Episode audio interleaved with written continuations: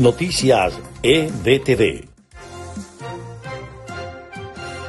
Estas son las noticias más importantes de Venezuela, Estados Unidos y el mundo a esta hora. El subsecretario de Estado para el Hemisferio Occidental de Estados Unidos, Brian Nichols, confirmó la presencia de una delegación del gobierno encargado de Venezuela en la Cumbre de las Américas.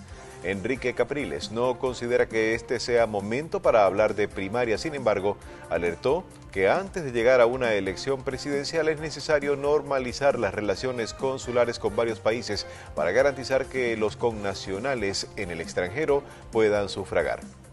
El presidente ruso Vladimir Putin advirtió el domingo que Moscú atacará nuevos objetivos si Ucrania recibe de Occidente misiles de largo alcance horas después de que Kiev fuese blanco de bombardeos por primera vez en varias semanas.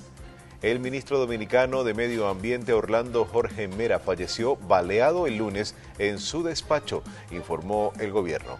Estas fueron las noticias más importantes de Venezuela, Estados Unidos y el mundo a esta hora.